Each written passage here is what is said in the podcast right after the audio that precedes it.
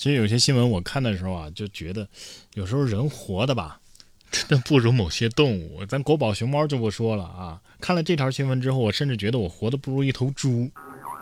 近日，广西北海一男子给自己养的两头猪啊喂皮皮虾呀和螃蟹吃。当事人吴先生说呀，自己的工作是养鱼的啊，出海的时候呢就把猪啊给养在船上。啊，不过猪呢没打算卖，准备养大之后呢自己家吃啊。于是呢就想让它吃好点儿，像话吗？您说说看，像话吗？哎，往边上挪挪，给我腾个地儿。我说这位哥们儿啊，你就没想过这皮皮虾呀、螃蟹呀，这猪吃它它会扎嘴吗？还是给我吃吧，我剥皮皮虾还是很在行的。你说这猪肉要是真卖的话啊，得卖多少钱一斤啊？这肉味儿肯定很鲜吧？不过呢，就是再好吃啊，也不要啥都往嘴里放。九月十六号，河南郑州就有一位零零后的小伙子发视频，说自己啊把奶茶的赠品雪花膏当冰淇淋给吃了一口。当事人翟先生介绍说呀，呃，自己呢点了三杯奶茶，收到之后呢，发现袋子里啊有一个圆圆的东西，摸着还挺冰凉的。揭开银色的皮儿，里边是乳白色的。那看起来很像奶油冰淇淋啊！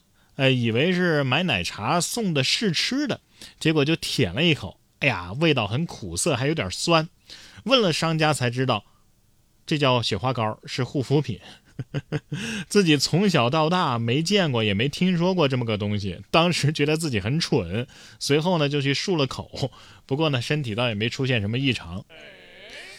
这。一点常识都没有啊！就这么油腻腻的东西能直接吃吗？这肯定是用来炒菜的嘛！不是啊，开个玩笑啊！这哥们儿一看啊，就太年轻了，连百雀羚都不认识吗？这也忒虎了！你下次不会用奶茶擦脸吧？不光人不能随便吃东西啊，这个狗吃错了东西也得坏肚子呀！九月十四号，湖南湘潭就有一女子啊，因为外出送朋友，临时将狗子关进笼子里。结果回家之后发现，狗狗从笼子里跑了出来，而且误食用了茶几上的七十多粒布洛芬。刘女士说呀，当时就立即给狗狗灌了大量的肥皂水进行催吐，但是不见效果，于是呢带它就医。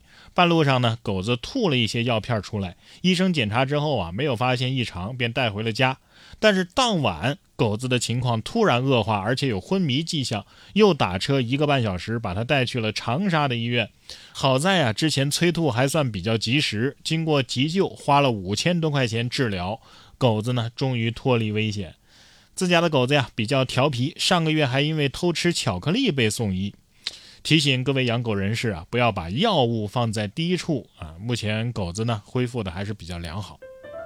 吃了七十粒的布洛芬还能救回来，这狗子命也算大的了。对呀，这狗子心里默默在想：哼，虽然说这次挺难受的吧，虽然说差点把命丢了吧，但是，但是我的身价因此增加了五千。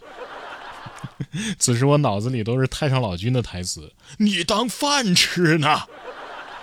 不开玩笑啊，生命健康无小事，不光不能乱吃东西啊，这这笑也最好呃控制点儿。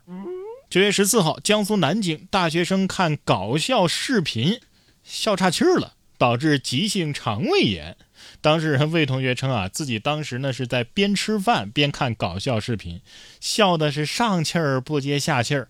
吃完之后啊，就觉得胃疼、呼吸困难，然后呢就去医院拍了 CT，医生初步诊断为急性肠胃炎啊，很大程度呢是因为笑岔气儿伤到了胃，所以希望大家吃饭的时候啊不要大笑。嗯，在这里要特别说明一下，然哥的节目呢，虽然说不是很搞笑啊，反正我觉得没有到这个程度。但是为了避免意外啊，还是不要吃饭的时候听。什么时候听合适呢？睡觉前听，不仅能够让你感到轻松，而且能让你带着微笑进入梦乡。别人的节目吧，是越搞笑越精神，听我的节目是既搞笑又犯困。真的，不信你试试。没有在睡前睡觉听我节目能超过一集不睡着的。不过话又说回来啊，这大学生怎么各种死法呢？啊，不过这个死得打个引号啊，光是我看到过的就有什么换裤子导致抽筋儿的，转身把腰闪了的，打哈欠打脱臼的，和狗抢吃的，打了四千块钱疫苗的，被恐怖游戏吓到高血压的，拉屎拉到黄体破裂的，被吓晕导致抽搐的，玩游戏气进医院的。今儿又多一个刷视频笑到急性肠胃炎的。所以我说，大学生不要老熬夜打游戏、刷视频，也锻炼锻炼身体。你要是实在觉得累呀，推荐一个好的游戏项目——打麻将。